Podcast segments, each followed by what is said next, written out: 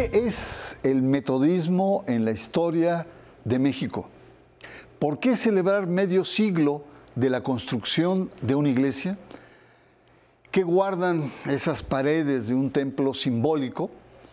Los 150 años de la iglesia metodista El Mesías, aquí, en sacro y profano. El metodismo surge en Inglaterra en el seno de la Iglesia anglicana del siglo XVIII, que a su vez tuvo su antecedente en la Reforma protestante del siglo XVI. El fundador del metodismo fue Juan Weasley, quien vivió de 1703 a 1791, presbítero y catedrático asociado en la Universidad de Oxford, quien junto con su hermano Carlos Weasley y otros compañeros iniciaron el gran avivamiento evangélico del movimiento llamado metodista, el cual tuvo mucha influencia en la Inglaterra del siglo XVIII. La Iglesia Metodista tiene más de 150 años de presencia en el país. Se ha extendido a prácticamente todas las regiones con más de 500 congregaciones. El metodismo llega a México en el año de 1873 por parte de la Iglesia Metodista Episcopal con el obispo Gilbert Haven y por parte de la Iglesia Metodista Episcopal del Sur con el obispo John Christian Keener. El establecimiento de la actual capilla del Templo de El Mesías fue remodelada al estilo del barroco inglés, situada en la actual avenida de Valderas. Además de ser un espacio sagrado para el metodismo mexicano, el templo ha sido testigo de grandes acontecimientos históricos del país.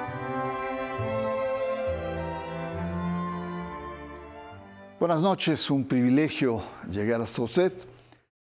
Hay edificaciones que son emblemáticas para una ciudad o para un país entero. La Torre Eiffel, por ejemplo, distintivo de los parisinos. El Partenón, no solamente de Atenas, sino de Grecia entera.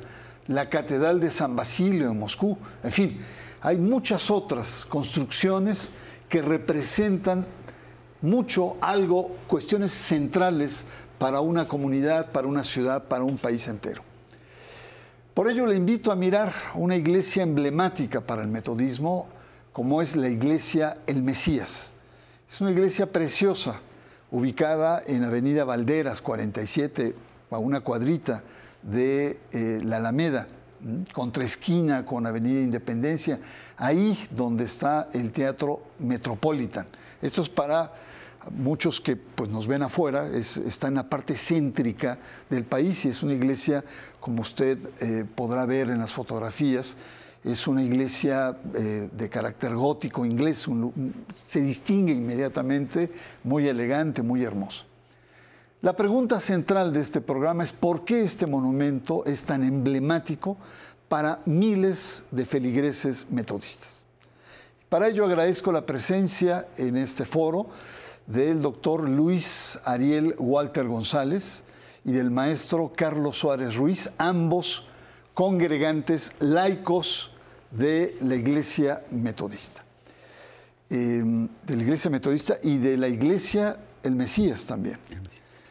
Eh, de, manera muy breve, eh, don Luis, eh, háblenos un poco, un poco para entender, antes de entrar propiamente a la Iglesia, ¿qué es el metodismo? ¿Cómo surge? Bien, el metodismo viene propiamente de la iglesia anglicana en, Inglaterra. Eh, eh, posteriormente, eh, John Wesley, Carlos Wesley, sufren un cambio tratando de analizar. Él era un académico, ¿verdad? Un académico de Oxford. De Oxford, exactamente. Y tratan ellos de ver cuál, que, no puede estar esto de acuerdo a, cómo inició el, el, anglicanismo, sino que cuál es la realidad que se debe buscar. Y entonces, para él, lo importante es que no hay otra doctrina que no sea la doctrina social, que no hay otro aspecto dentro de esta eh, base de la religión si no está dirigida para el hombre, para lo social. Y entonces refiere cómo en un momento dado el mismo eh, Pablo, cuando se dirige a Timoteo, le dice, eh, tienes que ser ejemplo de fieles. Bueno, es mucho, muy largo en obras, etcétera, etcétera. Pero lo importante es ser ejemplo de fieles en todo. O sea, nace en Inglaterra, viene de una tradición eh, anglicana. Anglicana. Y tiene un acento especialmente en la dimensión social. Social. Social significa obras, eh, caridades, eh, comprometerse con la comunidad, este tipo de cuestiones. Y también en lo doctrinal es muy importante porque se habla de la santidad, en el cual esto viene a ser como en un momento dado nosotros como personas del metodismo sufrimos un cambio en todos los aspectos. Podríamos decir en, lo que se refería a la imitación de Cristo, al varón perfecto, llegar a la estatura del varón perfecto. Muy bien. Don Carlos, ¿cómo surge eh, la iglesia metodista en México y por qué es tan importante este templo? La historia se remonta al mes de enero de 1873, a las primeras corridas del ferrocarril México-Veracruz, México, ruta recién inaugurada por el presidente Sebastián Lerdo de Tejada. Por esta vía llegaron a México el misionero Gilbert Haven de la Iglesia Metodista Episcopal y días más adelante el misionero John C. Kinner de la Iglesia Metodista Episcopal del Sur. Ambas ramas del metodismo traían la consigna de establecer la obra metodista en México. El obispo Kinner encontró un lugar ideal para predicar la palabra de Dios, pero también para diseminarla al resto de, la República en lo que fueron los restos de la capilla de San Andrés, lo que hoy es la calle de Xicoténcatl y Tacuba, a un lado del Museo Nacional de Arte. Ahí todavía hay una placa que dice así, en esta calle estuvo la iglesia de San Andrés, donde fue embalsamado el cadáver de Maximiliano de Habsburgo, 1867. Por su parte, el obispo Haven estaba en tratos para comprar el claustro del exconvento de San Francisco, que hoy ubicamos en la calle de Gante número 5. Estos hermanos ya tenían una congregación y una clase de escuela dominical, pero no tenían templo. Así que ambos obispos, en un acuerdo histórico de cooperación, hicieron los arreglos para que el 30 de marzo de 1873 se inaugurara el primer templo metodista en la Ciudad de México. Fue el 30 de marzo y eh, a partir de ese domingo, por las mañanas el templo se abría para los metodistas del sur y por las noches para los metodistas episcopales. Ya, muy interesante. Eh, dos palabritas para eh, qué diferencia hay entre los metodistas del norte y los metodistas del sur. Son dos ramas ubicadas geográficamente en lugares muy distintos simplemente o tenían sus particularidades venían de, la guerra de secesión de los Estados ah, Unidos. Claro, y aunque siguen los mismos principios, seguían los mismos principios doctrinales, estaban organizados de manera diferente. La guerra los dividió. Exactamente, pero sus fines eran los mismos. Perfecto. Muchas gracias. Los 150 años de la Iglesia Metodista El Mesías. Vamos a una pausa. Usted está en sacro y profano.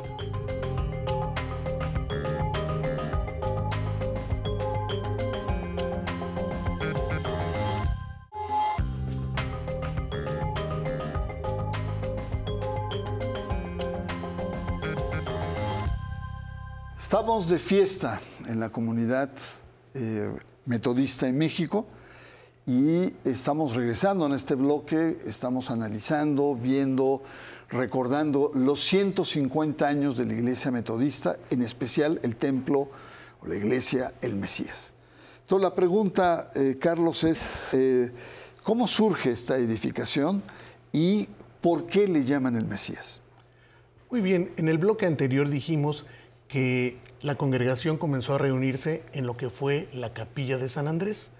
En 1873, dos años después, se hizo una segunda consagración con una remodelación más completa y la esposa del obispo Kinner, que vino a México, dijo, aquí en la capital hay templos de muchos santos, pero esta debe ser el templo del santo, el Mesías, nuestro único y suficiente santo. Que es un poco, digamos, la dimensión, digamos, cristológica que tiene la iglesia, ¿no? La iglesia tiene un fuerte acento en, en Cristocéntrico. Así, es.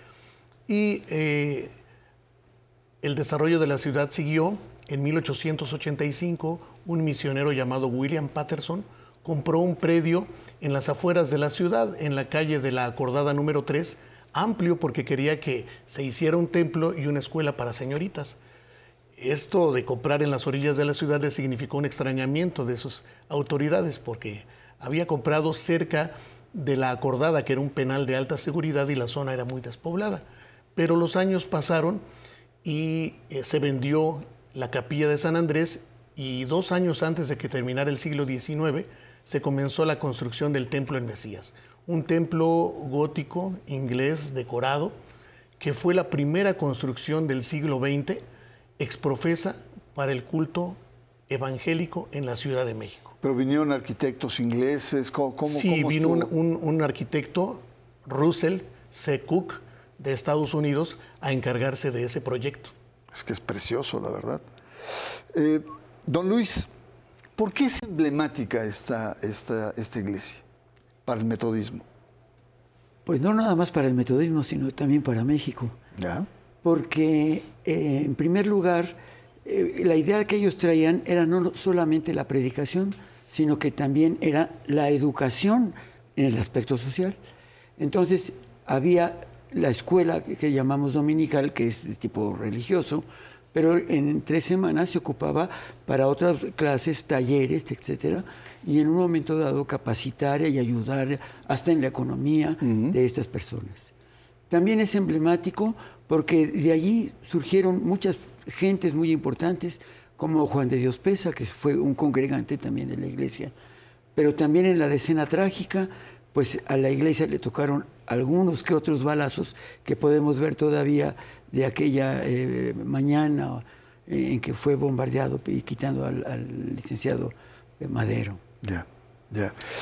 Eh, otro aspecto importante, don Carlos, es em, no solamente es un templo, es un edificio, sino también es un lugar social donde pasaba mucha gente, se formaban personas, había, digamos, una dinámica social vinculada a la dinámica de la Ciudad de México. Y en ese sentido, preguntarle sobre aquellos acontecimientos importantes. Ya nos habló sobre la escena trágica donde eh, Madero es asesinado. ¿Qué otros elementos importantes este templo ha sido testigo en la historia de México? Pues vino a quedar en un lugar muy estratégico para la Ciudad de México. Pasa mucha gente, turistas, eh, seguido hay eh, fotografías, conferencias de prensa y se ha convertido en un templo distintivo de la iglesia evangélica, no solamente metodista, en la República Mexicana. Eh, en sus inicios fue el cuartel general de la Iglesia Metodista Episcopal del Sur. Ahí se hicieron reuniones que le llamamos conferencias anuales y conferencias generales, donde se tomaban decisiones con los representantes del metodismo en, el interior de la República e incluso en el extranjero. Y eh, pues sí, además de la decena trágica, todos los acontecimientos que, suceden en nuestra ciudad pasan por la iglesia El Mesías. Porque está a una cuadra de la, de la Alameda. De la Alameda, de la avenida, de la avenida Juárez. Está en el corazón de la, de la Ciudad de México. y entonces todo nos toca, tanto lo bueno como a veces este, eh, las pintas y las pedradas también nos han llegado a tocar. Eh, don Luis, ¿qué personajes importantes han pasado por esta, por esta iglesia, el Mesías? Pues quizá el primero y muy importante es el mayor eh, Sóstenes Juárez. Él estuvo desde mucho antes peleando en el lado liberal contra conservadores, pero también fue un importante militar en la invasión francesa en 1862. Posteriormente, él se, comienza a formar grupos de tipo religioso, llamémosle protestante, y cuando llega la iglesia metodista, se mete a la iglesia metodista. Y en estas condiciones, él eh, fue un, pastor y además de congregante importante. Pero también estuvo eh, Pedro Andrés Osuna, que fue eh, el, primer director de educación primaria en Coahuila, también estuvo como director, o lo que en aquel tiempo se podía llamar eh, secretario de Educación, porque no formaba una secretaría, sino era parte de un departamento. Pero quizá lo más importante, cuando hubo la posibilidad durante la revolución de que hubiera la invasión de los norteamericanos, a él se le designó como un ministro, digamos, plenipotenciario para hablar con los senadores y decir que esto pues era de los mexicanos y no se necesitaba la invasión de los, norteamericanos. Don Carlos, por lo, que plantea, eh, era un centro liberal, ¿no? Sí. Es una de las características, eran liberales, juaristas. Sí, sí, sí, sí. Por muchos años eh, acudimos como congregación al hemiciclo a Juárez el 21 de marzo para pues, recordar la obra de Juárez y las leyes de reforma. Y nada más, es otro de los elementos importantes que tenemos, es un espacio donde no solamente evangélicos metodistas se forman con una dimensión social, sino también fue un espacio de encuentro, de vínculos, de liberalismo mexicano, de diferentes formas de liberalismo mexicano. Vamos a una pausa, estamos conversando en torno a los 150 años de la Iglesia Metodista el Mesías. Usted está aquí en Sacro y Profano.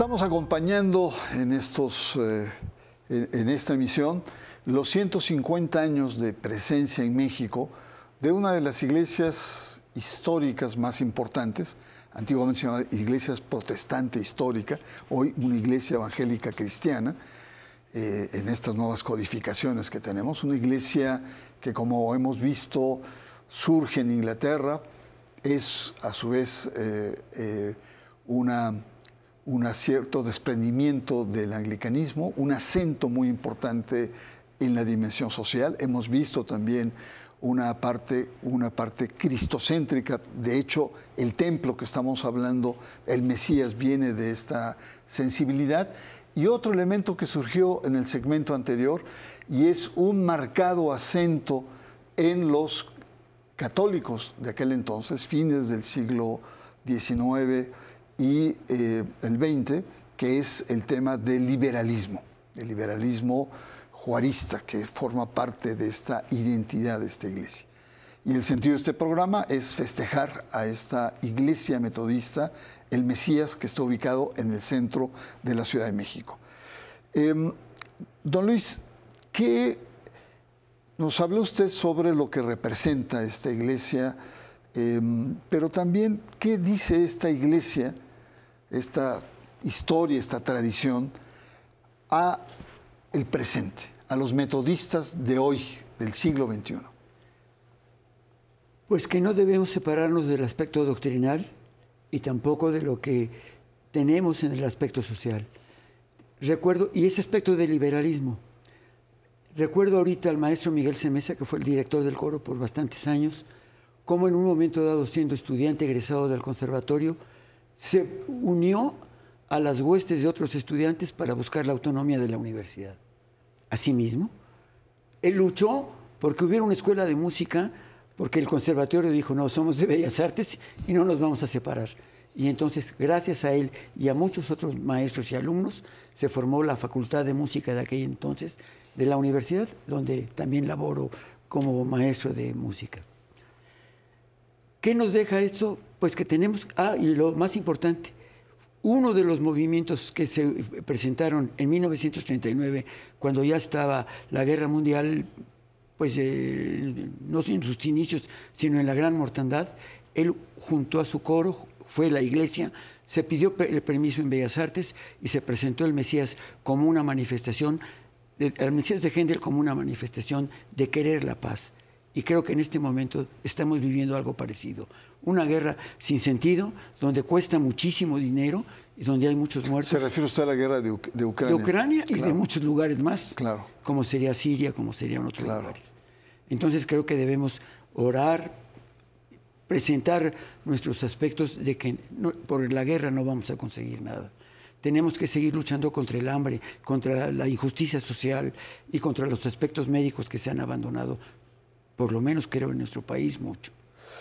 Muchas gracias y agradezco su presencia, don Luis, aquí en este, que es su espacio en Sacro Profano. agradezco. Un apunte final, a mí me gustaría mucho también la misma pregunta, es decir, ¿qué dice esa historia acumulada, ese emblema histórico eh, que plantea la memoria y la identidad de, de una iglesia como la metodista hoy? y sobre todo hoy qué significa ese carácter social que tiene la iglesia metodista.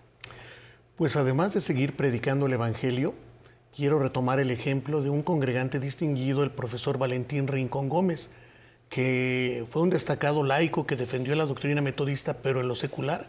Fue un distinguido maestro y director de escuelas primarias oficiales. En 1939 publicó su primera colección de ejercicios Gader, que recuerdan el nombre de su esposa, Graciela Ávila de Rincón. Y por muchos años se han publicado los libros Gader, aun cuando en 1960 la Secretaría de Educación Pública eh, difundió sus libros de texto gratuito. Muchas generaciones, como la mía y la de muchos otros, aprendimos a desarrollar las habilidades matemáticas con los ejercicios que publicó el profesor Valentín Rincón y que hasta la fecha su descendencia sigue eh, produciendo y ayudando, contribuyendo a la educación de las nuevas generaciones mexicanas. Así es que tenemos un reto por la, por la educación, por la cultura, además de predicar el Evangelio. Y el tema de la paz, como señalaba don Luis, que también es muy importante. Carlos, muchísimas gracias por la presencia y bueno, pues estamos, estamos eh, festejando, nos unimos a la felicidad de estos 150 eh, años de la comunidad metodista, que sin duda pues es, una, es un evento muy importante y es un evento que, que simbra una, herencia histórica muy importante y sobre todo una eh, gran catapulta hacia lo que puede ser el futuro. Un saludo pues a fines eh, del siglo pasado, se puso muy de moda a fines ahí por los años 80, 90, de contar la historia a través de personajes. Es decir, el personaje era el centro y un poco el contexto era parte de la historia. Ya no, contar la historia de manera lineal o de manera, eh, digamos, muy académica, sino a través de la vida, la obra de, de grandes personajes. Pero bien podría aplicarse también a los edificios, a los monumentos y a las iglesias, porque está rodeada de historias. Hace un par de años hicimos aquí un programa realmente muy sentido sobre la densa historia, todo lo que ha pasado, por ejemplo, en San Ildefonso, no muy lejos del Mesías, de la iglesia del Mesías. Entonces, en aquel entonces me preguntaba si las piedras hablaran. Pero ahora lo confirmo. Sí, tenemos que dejar que esas piedras hablen, que las piedras hablen. Soy Bernardo Barranco y le espero la próxima semana aquí, en Sacro y Profano.